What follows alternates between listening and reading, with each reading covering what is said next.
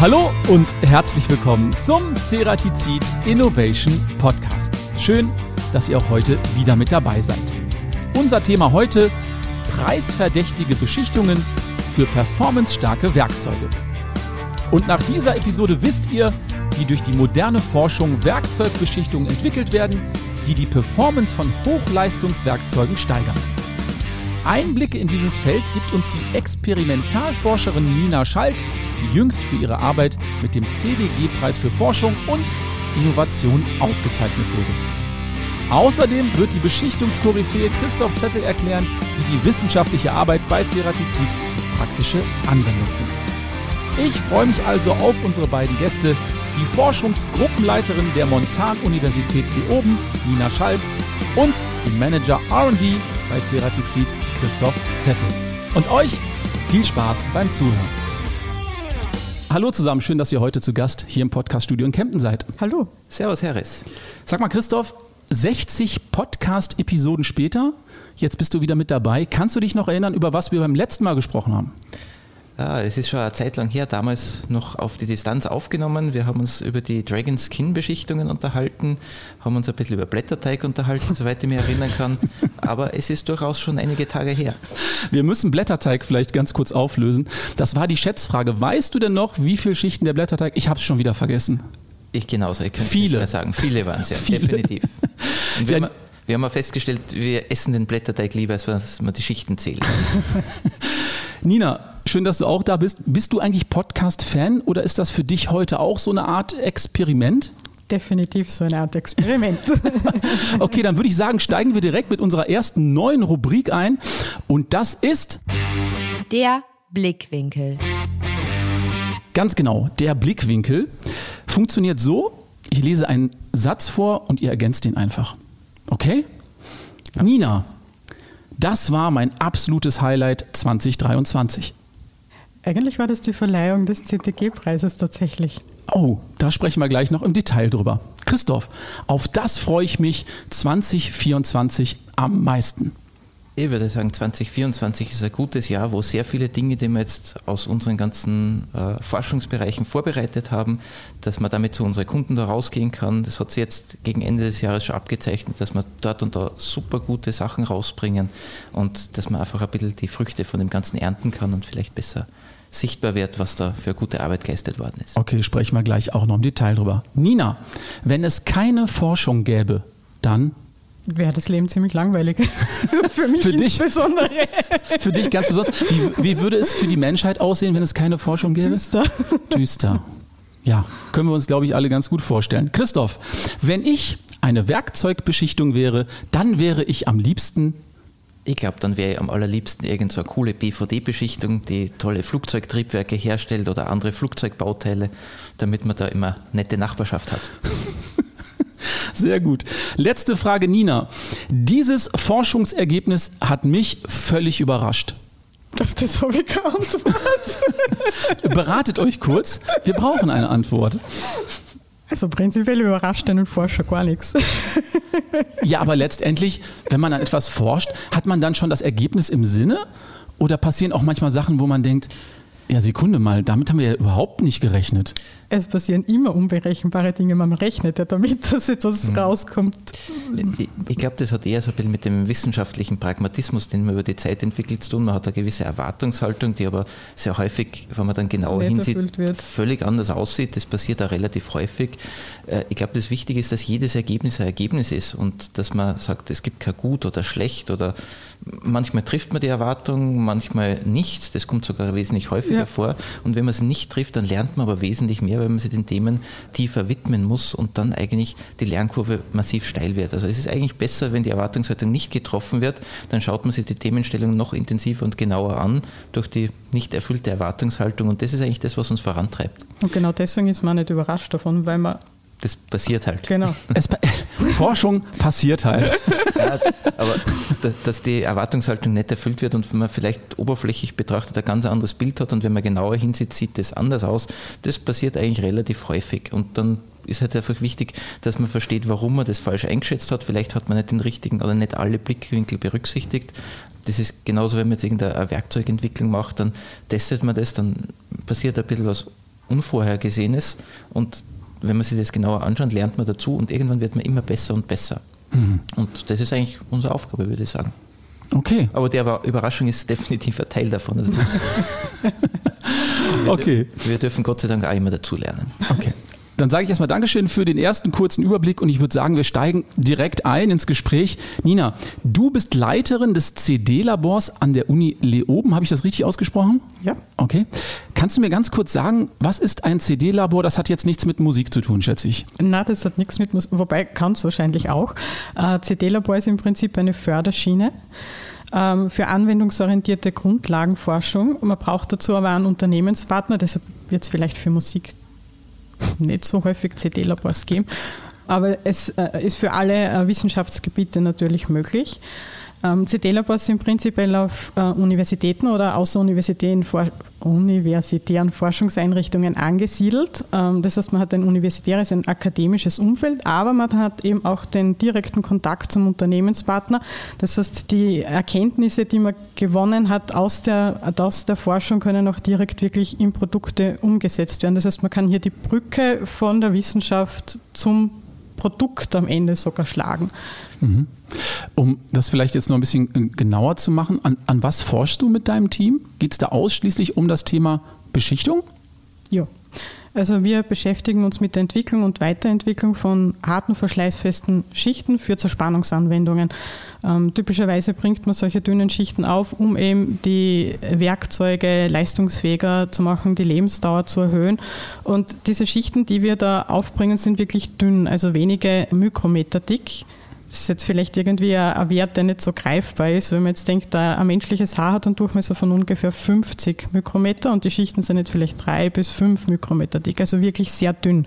Das heißt, mit sehr, sehr wenig zusätzlichem Materialaufwand können wir die Schichten wirklich deutlich besser machen, die Lebensdauer erhöhen, die Einsatzleistung deutlich verbessern. Okay, sowas sieht man nur noch unter dem Mikroskop, oder? Weil ein Haar sieht man ja gerade noch so, aber naja, man kann sich vorstellen, wenn man jetzt der Haar anschaut, dann kann, sieht man vielleicht in einem Lichtmikroskop noch ein bisschen mehr von der Struktur. Ja. Jetzt sind wir aber in noch deutlich kleineren Dimensionen unterwegs. Die ganze Schicht ist schon viel dünner. Wir wollen aber die, das Innere der Schicht betrachten. Wir wollen sehen, wie die innen drinnen ausschaut im Prinzip. Mhm. Das heißt, mit einem Lichtmikroskop kommen wir da nicht mehr, mehr weit.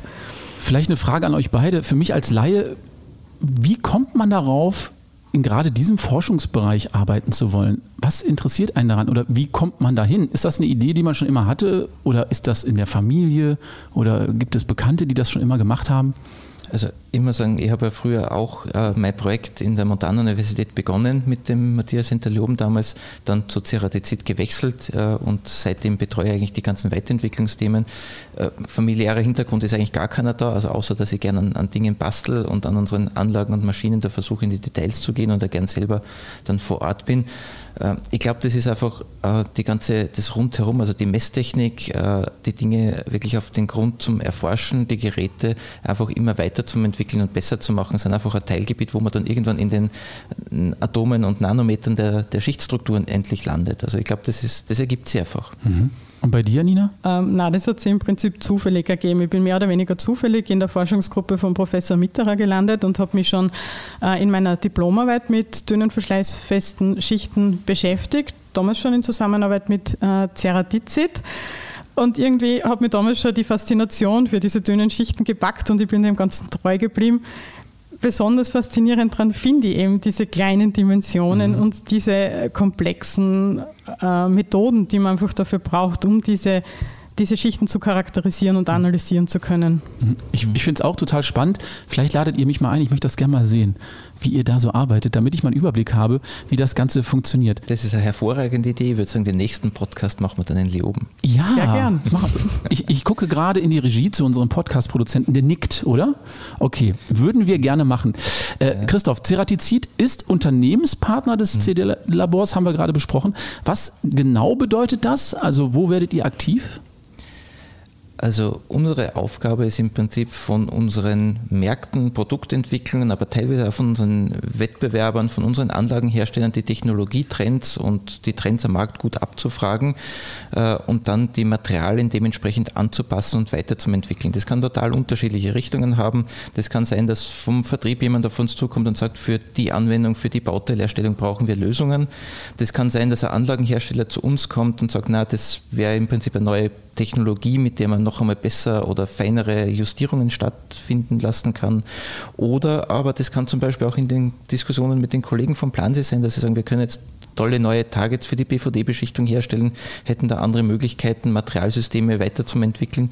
Und so gibt es immer eine gewisse Kontinuität, die einfach neue Möglichkeiten aufbringt. Und wenn man mit den verschiedenen Zugangsbereichen da äh, allen in Kontakt ist, dann hat man eigentlich eine super große äh, Möglichkeit, die Dinge einfach weiter zu entwickeln und zu verbessern. Nimm uns mal so ins Tagesgeschäft mit. Wie läuft also die Arbeitsweise zwischen Labor und Partnerunternehmen ab?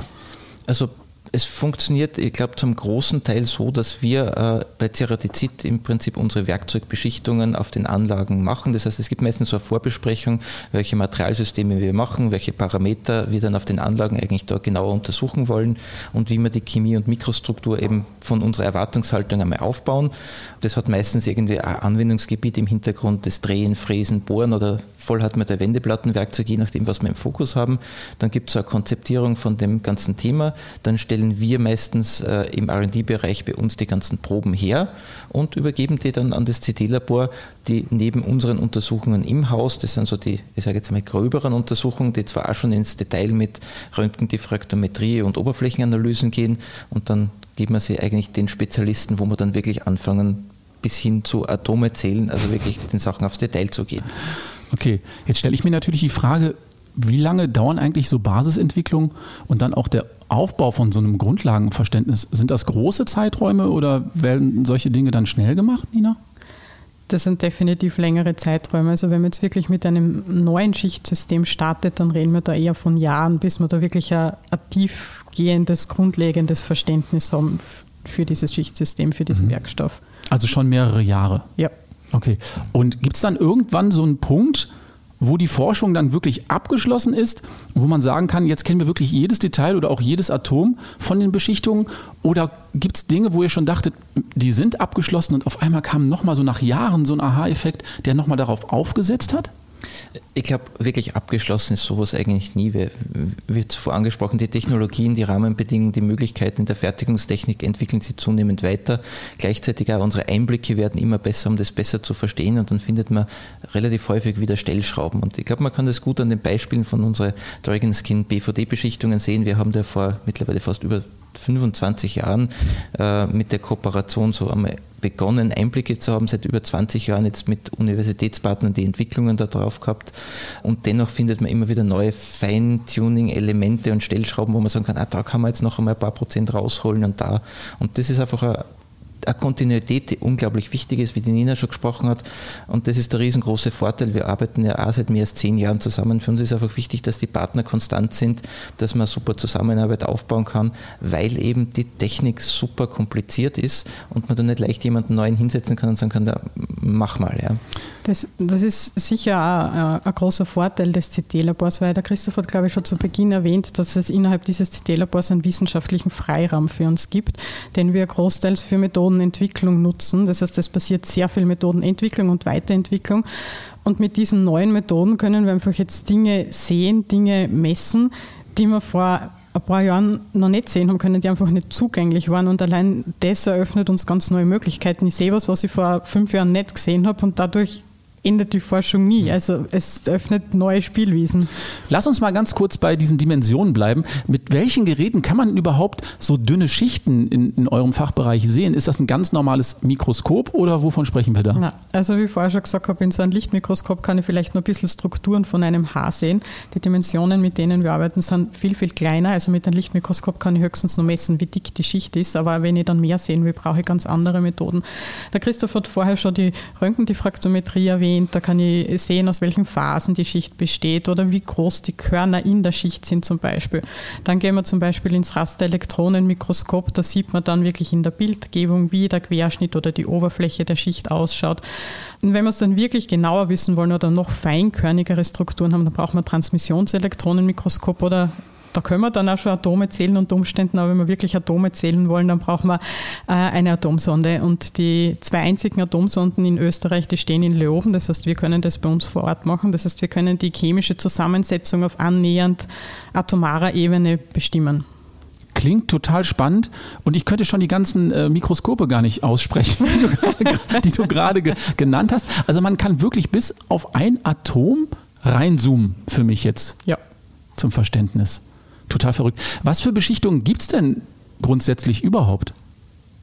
Also prinzipiell gibt es je nach Anwendung dickere oder dünnere ähm, Schichten. Dann hängt es natürlich davon ab, wie diese Schichten abgeschieden worden, in unser, worden sind. In unserem Fall ist es immer aus der Dampfphase, also chemische oder physikalische Dampfphasenabscheidung, BVD, CVD.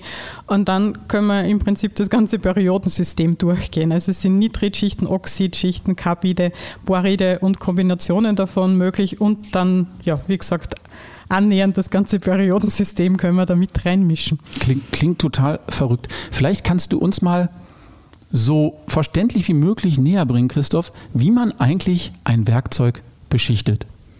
Also im Großen und Ganzen wird zuerst die Grundform von dem Werkzeug hergestellt, egal ob eine Wendeplatte, ein Vollhartmetallwerkzeug, das wird quasi das Hartmetall zuerst einmal hergestellt, gepresst, gesintert, in Form gebracht, durch verschiedene Schleif- und Bearbeitungsprozesse quasi die, die Schneidengeometrie hergestellt. Dann kommt natürlich noch ein Reinigungsprozess der Oberfläche, bevor das dann eben in eine der zwei Beschichtungsanlagen oder Technologien vielmehr geht. Und dort gibt es meistens noch so einen kleinen Ätz- oder Vorbehandlungsprozess, der dann in dem, äh, ich sage jetzt einmal, Vakuum oder bei Temperatur stattfindet, um die letzten Atomlagen von Verunreinigungen, den Sauerstoff und sowas zu entfernen, damit unser Schicht da gut haftet. Und dann wird im Prinzip die Schicht, wie die Nina beschrieben hat, aus der Gasphase aufgebracht. CVD, das heißt, man leitet Gase ein, die reagieren dann bei ungefähr 1000 Grad zu unserer Schicht.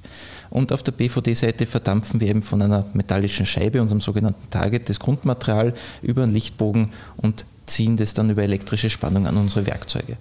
Je nachdem, was für Mikrostruktur wir haben wollen, kommen dann Parameter dazu, mit denen man das Ganze beeinflussen kann. Und zum Schluss haben wir hoffentlich ein hübsches gut geeignetes Werkzeug mit Eigenschaften und dann einer hübschen Farbgebung, die wir natürlich auch brauchen. Wir alle müssen ein bisschen grinsen, gerade im Podcaststudio. Ganz einfach, Christoph. So, so, so macht man das. Ja, ganz einfach. Ja. So macht man das. Es gibt, es gibt wahrscheinlich verschiedene Beschichtungsverfahren.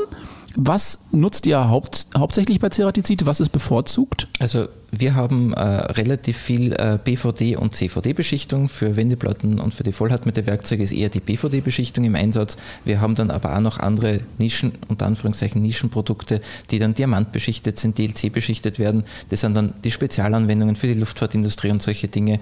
Äh, also da gibt es eine riesengroße Vielfalt. Okay. Und wahrscheinlich ähm, bei unterschiedlichen Materialien gibt es dann auch wahrscheinlich unterschiedliche Beschichtungsmethoden. Wie unterscheidet sich jetzt zum Beispiel eine Beschichtung für Titan im Vergleich zu Stahl? Da haben wir natürlich ganz unterschiedliche äh, Ansprüche. Beim Titan ist es meistens die starke Verklebeneigung, hohe Temperatur, hohe Wärmeentwicklung im Zerspannprozess, die da entsteht. Da haben wir eigentlich in unserem Fall meistens so boridische Schichten im Einsatz, die einfach da gute Stabilität zeigen. Beim Stahl ist es ja oft ja auch ein trockener Bearbeitungsprozess im Gegensatz zum Titan, der eigentlich immer nass ausgeführt wird. Da haben wir dann eher dickere Schichten mit Aluminiumoxid obendrauf, die eine sehr gute äh, Isolationswirkung und thermische Barriere haben, gute Hochtemperatureigenschaften. Und im Wesentlichen stimmen wir die Produkte immer auf thermische und mechanische Belastung ab. Also wie heiß wird es und welche Kräfte finden da an der Schneide, äh, welche wirken da eigentlich ein. Mhm. Und Nina, du hast ja gerade schon die ganzen Mikroskope genannt, die es da so gibt, also bis auf atomaren Level. Wie sehen dann diese Unterschiede der Beschichtung unter dem Mikroskop aus? Gibt es da große Unterschiede? Muss man das erst lernen zu verstehen? Also in dem Fall gerade die beiden Schichtsysteme, die der Christoph jetzt erwähnt hat, die Boride, das sind typischerweise total feinkörnig bis nanokristallin oder zum Teil sind auch als Nanokomposits, also wirklich ganz eine feine Struktur. Wenn wir jetzt von den Oxiden reden, die der Christoph erwähnt hat, sind die eher grobkörnig, also äh, Körner wirklich im Mikrometerbereich, also die schauen total anders aus unter Mikroskop. Mhm. Und wie lange muss man sich damit beschäftigen, überhaupt zu verstehen, was man da sieht? Ich würde sagen, verstehen ist sehr schwierig, um einmal die Messtechnik zu beherrschen. Ich glaube, was man da vielfach unterschätzt, ist auch, ähm, die Messgeräte alleine sind eine Sache, aber das Herstellen einer Probe, dass man teilweise mechanisch im Bereich von deutlich unter einem Millimeter Probenbereiche rausschneidet, präpariert, aufbereitet und das ganze Know-how, die Probe überhaupt bis zum Messgerät zu bringen, das ist eigentlich das, was das CD-Labor, glaube ich, richtig gut auszeichnet und stark macht. Ein Messgerät kaufen, einschalten, Probe reinlegen ist nur Teil der Wahrheit. Das zu interpretieren ist ein anderer Teil, aber die richtige, ich sage jetzt einmal, Herstellung und Manipulation von den ganzen kleinen äh, Teilen, das sind teilweise Probenstücke, die man mit dem freien Auge gar nicht mehr sehen kann. Das ist, glaube ich, das Know-how, auf das es wirklich ankommt. Mhm, das stimmt. Also interpretieren, ob das jetzt grob oder feinkörnig König ist, das ist ja nicht so schwierig und es gibt da Literatur dazu. Aber wie der Christoph schon sagt, äh, ich habe vorher zum Beispiel die Atomsonde angesprochen, dazu braucht man Proben, die sind vielleicht 100, 200 Nanometer lang und also wirklich winzige Proben. Die muss jetzt aus meiner Schicht rausschneiden. Das muss man mal herstellen und präparieren. Also wir haben ja schon sehr dünne, winzige Schichten und aus denen muss ich noch, noch winzigere Proben rauspräparieren, die ich dann untersuche. Also allein das ist, glaube ich, wirklich das Gefinkelte. Das muss man mal lernen und können und die Geräte entsprechend bedienen können, damit man dann auch zum Ergebnis kommt. Mhm. Was mich noch interessieren würde, wie trägt eigentlich die Basisentwicklung zur Firmenstrategie bzw. zur Patentstrategie, da haben wir ja auch schon mal eine Folge gehabt zum Thema Patentrecht, bei Ceratizid bei? Ja, ihr habt ja von äh, Dirk und Bettina da eine super Folge aufgezeichnet, wo wir ein bisschen Einblick gekriegt haben, wie die ganze Philosophie im Prinzip da ist. Wir müssen auf der anderen Seite natürlich schauen, dass wir nicht gegen Wettbewerbspatente verstoßen. Das geht nur dann, wenn man Dinge messen kann. Und wir haben ja schon vorhin äh, uns unterhalten, es geht immer mehr und mehr in die Details. Und für uns ist eigentlich sehr wichtig, dass sie die Messtechnik, die Technologie mit, mitentwickelt, weil was wir nicht beschreiben können, können wir nicht patentieren. Und das haben wir noch einmal zu dem langfristigen Entwickeln. Wie lange dauert sowas? Gerade wenn wir jetzt die Patente mit berücksichtigt. Wir haben äh, teilweise Themen, die haben wir vor mehr als zehn Jahren begonnen. Die entwickeln sich etwas weiter, aber sind eigentlich jetzt erst die ganzen Patentverhandlungen, die sind jetzt erteilt worden. Und für solche Dinge zum Beispiel, für diese langfristige Entwicklung, ist eigentlich das CD-Labor mit der Weiterentwicklung der Messmethodiken einer der, ich würde sagen, essentiellen Schlüssel, dass wir einfach äh, Top 3 Unternehmen sein können. Und das gilt halt für alle Bereiche. Und deswegen wäre es halt auch gut, wenn wir im wissenschaftlichen Bereich und in der Messtechnik ganz, ganz vorne mit dabei sind, um sowas einfach beschreiben und für uns schützen zu können. Um das für uns mal ein bisschen greifbarer zu machen, ähm, kannst du vielleicht mal ein Werkzeug nennen, das aus der Zusammenarbeit entstanden ist, also spezielle Beschichtungen, die wir jetzt auf dem Markt wiederfinden oder auch in dem Produktkatalog von Ceratizid? Ja, also ich würde sagen, äh, eines der besten Beispiele, weil eben schon jetzt über wirklich mehr als ein Jahrzehnt, äh, das geht auf meine eigene Arbeit im Endeffekt zurück, sind eben die Dragon Skin äh, Beschichtungen für das Drehen. Da habt ihr vor kurzem, glaube ich, den Stefan Karl auch da gehabt für die ISOP Verschleißserienerkennung. Da steckt zum Beispiel das Know-how der Mikrostrukturmessung, der Aluminiumoxidtextur, die dann patentrechtlich relevant ist, mit drinnen. Und da hat das CD-Labor äh, sehr guten Beitrag geleistet. Auf der einen Seite natürlich in der Produktentwicklung uns in der Messtechnik zu unterstützen und auf der anderen Seite auch eben in dem IP-Patentspielraum, wenn man die Messtechnik, wie man solche Texturen, also die Ausrichtung der Körner vernünftig beschreiben kann.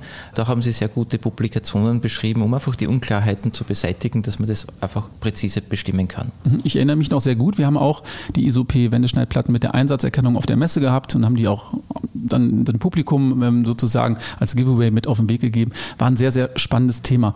Und wenn so ein Projekt dann so erfolgreich ist, Nina, wie fühlt sich das für dich an, wenn du siehst, dass deine Forschung im Endeffekt einen so positiven Effekt hat bei den Beschichtungen? Ja, das freut dann natürlich. Das ist natürlich ein tolles Gefühl. Man muss ja dazu sagen, ich habe jetzt in den letzten Jahren wirklich ja tolles, motiviertes Team gehabt, die unglaublich viel weitergebracht haben, sehr viel publiziert haben, sehr viele Methoden weiterentwickelt haben. Drei von diesen Dissertanten haben im letzten Jahr ihr Doktorat abgeschlossen. Das heißt, wir haben jetzt ein bisschen einen Wechsel gehabt und es ist momentan sehr schwer, wieder neue Dissertanten, wieder Leute zu bekommen. Es gibt auf der Uni einen Rückgang an Studierendenzahlen. Die, die fertig werden, die Studienabgänger, um die reißt sich sozusagen die Industrie, die natürlich besser zahlt als die Uni. Und die Verbleibenden, die dann eine Dissertation noch machen möchten, verteilen sie dann halt auf doch einige Lehrstühle. Und da stehen wir dann doch in, in Konkurrenz zu Themen wie Energiewende und so. Und da ist es ganz, ganz wichtig zu zeigen, dass das, was wir machen, genauso wichtig ist, dass diese dünnen Schichten auch helfen, Ressourcen zu sparen, dass das hilft, ähm, wirklich den Einsatz von zum Teil schädlichen oder umweltschädlichen Kühl- und Schmiermitteln zu reduzieren oder überhaupt zu vermeiden. Also ich glaube, es ist ganz wichtig, dass wir zeigen können, welchen Beitrag wir hier leisten, damit wir auch wieder Leute bekommen und die sehen, wie cool das eigentlich ist, was wir machen. Natürlich helfen da die Preise, über die wir vielleicht noch reden werden, ja, dass man den Leuten das klar machen kann.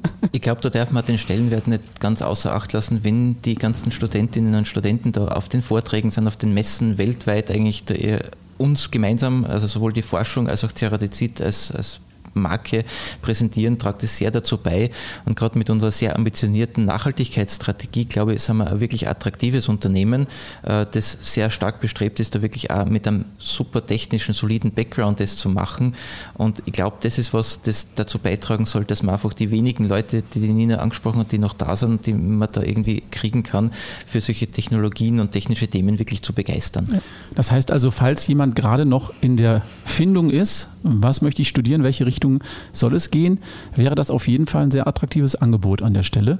Könnte ja vielleicht der ein oder andere, der zuhört, sich vielleicht mal Gedanken darüber machen. Jetzt hast du gerade schon gesagt, eure Arbeit, da kann man auch Preise gewinnen und wir haben es ja schon am Anfang kurz angeteasert.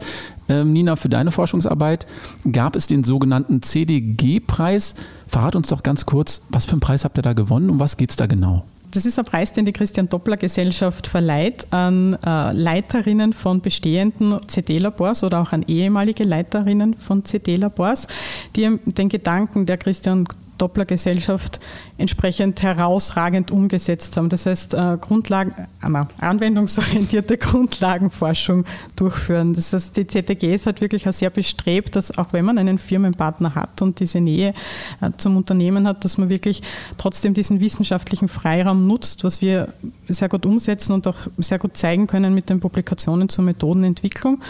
Ja, man muss natürlich einen Antrag stellen für so einen Preis, der dann von internationalen Gutachtern bewertet wird, beurteilt wird und dann wird halt ausgewählt und wir waren in diesem Jahr die Glücklichen oder ich. Ja, herzlichen Glückwunsch äh, an der Stelle. Was für ein Gewicht, was für eine Bedeutung hat so ein Preis dann für dich, Nina, und vielleicht auch für Ceratizid? Also gerade bei diesem Christian Doppler Preis, das ist, ähm, habe ich mir sagen lassen, der drittwichtigste Wissenschaftspreis in Österreich, also durchaus wow. ein prestigeträchtiger Preis. Das freut uns natürlich besonders. Es hat einen sehr großen Anklang gefunden, glaube ich, dass mir und meinem Labor dieser Preis verliehen wurde, weil ich war die erste Frau, die in Leom ein Christian Doppler Labor geleitet hat. Inzwischen gibt es eine, eine weitere und gerade in dieser Branche ist das anscheinend doch noch immer etwas Besonderes. Was uns natürlich auch ganz besonders freut, ist, dass das ja über alle Wissenschaftsdisziplinen geht und wir uns da durchsetzen konnten mit diesem Thema. Wenn man denkt, also der Preis wurde 2020 anlässlich des 25-jährigen Bestehens der Christian Doppler Gesellschaft ins Leben gerufen und damals ist der Preis vergeben worden für jemanden, der gedankengesteuerten Prothesen gearbeitet hat. Mhm. Also da sind wir schon besonders stolz, dass wir uns dieses Jahr durchsetzen konnten und, und den Preis bekommen haben. Und wie ist das aus der Perspektive von Ceratizid? Man freut sich natürlich mit. Definitiv, das ist natürlich eine super Gelegenheit. Äh, man darf ja nicht vergessen, gerade in der Christian Doppler Gesellschaft stecken natürlich auch sehr viele, ich sage mal, Industriepartner, Unternehmen. Ähm, es ist eine super, ich sage mal, Werbe- und Marketingveranstaltung für die Ceratizid-Gruppe als Ganzes, ganz speziell natürlich im, im österreichischen Industrie- und Forschungsumfeld. Und ich muss auch sagen, das ist eine super Wertschätzung für die Arbeit, die da drinnen steckt. Für die Leute, die Nina hat das eh schon angesprochen, es ist ja herausragend dann im Prinzip, dass man so viele, ich sage mal, Studenten und vor allem die Studentinnen, die die Preise dann eingeheimst haben. Es ist ja nicht einmal der einzige. Da gibt es eine lange Liste, die die Nina mitgebracht hat. Und das muss ich sagen, macht schon stolz, weil einfach das zeigt, dass Forschung auf wirklich Weltklasse-Niveau auch betrieben wird. Mhm. Und das jetzt nicht einfach nur da ist, um dann halt irgendwo ein paar nette Bilder oder andere Dinge zu kreieren. Und die Christian Doppler Gesellschaft legt ja Wert darauf, dass das in der österreichischen Industrie Anwendung findet. Das heißt, dass es auch einen Nutzen stiftet. Und ich glaube, das war mitunter ein Grund, wo wir sehr viel eigentlich überzeugen haben können, dass das, dass das gut ist. Ja, wie geht es jetzt weiter, Nina? Wie lange läuft die Forschung noch im CD-Labor und äh, mit Ceratizid zusammen? Was kommt danach? Also das CD-Labor läuft nur mal knapp ein Jahr. Mhm. Es gibt parallel kleinere Projekte, die ein bisschen darüber hinauslaufen, aber es gibt definitiv äh, Pläne für eine weitere Zusammenarbeit. Also die Zusammenarbeit zwischen der Montanuni und speziell zwischen meiner Arbeitsgruppe und Ceratizid wird sicher nicht enden mit dem CD-Labor. Okay, also das geht weiter. Aber wie wir alle wissen, nach dem Preis ist vor dem Preis. Gibt es Zukunftspläne? Was hast du noch vor, Nina? Man kann natürlich immer den nächsten Preis anstreben, allerdings wird es wahrscheinlich ein bisschen schwierig nach dem Jahr. Also das ist ja doch ein besonderer Preis gewesen und wie der Christoph schon erwähnt hat, war das nicht der einzige für mich in dem Jahr. Also ich habe nur den Josef Kreiner Würdigungspreis gekriegt und auch auf der Montanuni den Wissenschaftspreis für Montanistinnen. Und auch meine Dissertantinnen und Mitarbeiterinnen haben relativ viele Preise eingeheimst in den letzten zwei, drei Jahren. Das heißt, das zu überbieten wird ein bisschen schwierig, aber natürlich werden wir das anstreben, wo immer möglich.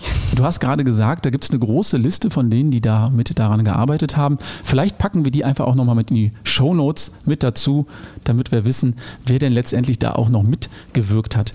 Wie sieht es für dich aus, Christoph? Zukunftspläne? In 60 Folgen wärst du wieder dran. Dann können wir nochmal über das Thema sprechen. Na, ich hoffe, dass da wieder neue Themen und Gelegenheiten gibt, es wieder zu besprechen. Die Zukunftspläne sind ganz klar einfach da am äh, Zahn der Zeit dranbleiben, weiter zum Entwickeln, unsere Produkte weiter rauszubringen, neue Kunden für unsere ganzen Technologien zu begeistern und nach wie vor das Ziel, ganz, ganz vorne da mitzuspielen bei den, ich sage mal, allerbesten Werkzeugherstellern der Welt. Wird sicher schwieriger werden im Laufe der Zeit. Das ist natürlich das wirtschaftliche Umfeld momentan nicht perfekt, aber ich denke, dass wir langfristig da auf einem sehr, sehr guten Weg sind. Ja, ich darf an der Stelle sagen, erstmal ein großes Dankeschön. Und man sieht ja an den Preisen, ihr seid da auf einem sehr, sehr guten Weg. Ich drücke euch auf jeden Fall die Daumen für alles, was ihr in der Zukunft vorhabt. Und ähm, wenn das Versprechen äh, zählt, dann laden wir dich gerne wieder ein, Christoph. Jederzeit gerne. Okay, eine Sache dürfen wir allerdings nicht vergessen. Es gibt ja noch, ich hoffe, ihr wisst das, unsere Ceratizid Innovation Playlist auf Spotify. Und jeder darf sich einen Song wünschen. Ich gucke gerade in fragende Gesichter. Heute wissen unsere Gäste davon vielleicht noch gar nichts. Sehr gut. Dann überlegt euch jetzt einen Song. Stilrichtung völlig egal. Von Schlager bis Metal haben wir alles auf dieser Liste. Techno. Ihr dürft euch gerne einen Song wünschen. Hast du schon eine Idee, Nina? Ja, ich würde mir von U2 Beautiful Day wünschen. Haben wir noch nicht, nehmen wir gerne rein. U2 Beautiful Day. Und Christoph, ja, ich muss zu meiner Schande gestehen, ich habe die ganze Playlist gar nicht so im Auge, habe aber dazu ein super interessantes Erlebnis beizutragen. Wir waren voriges Jahr im Frühjahr in unserem Standort in Sacramento in der Beschichtung drinnen und wo wir in der Früh zum Arbeiten beginnen, erschallt vom Uwe Schleinkofer unser Ceratizid-Song aus den Boxen, weil die dort im Fertigungsbereich die Spotify-Playlist am Laufen haben.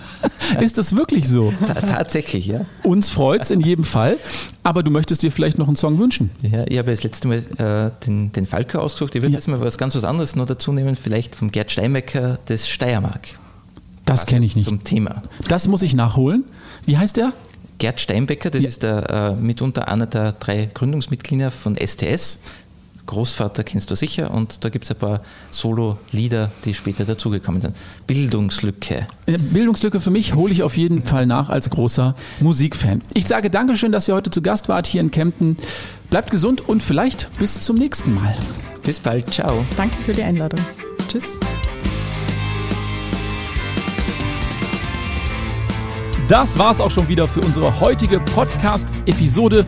Solltet ihr noch Fragen haben, schreibt uns gerne eine E-Mail an teamcuttingtools.ceratizid.com. Alle relevanten Informationen findet ihr natürlich auch in den Show Notes. Ich freue mich schon jetzt auf die nächste Folge unseres Ceratizid Innovation Podcasts. Bis dahin sage ich, bleibt gesund, Dankeschön, tschüss und bye bye.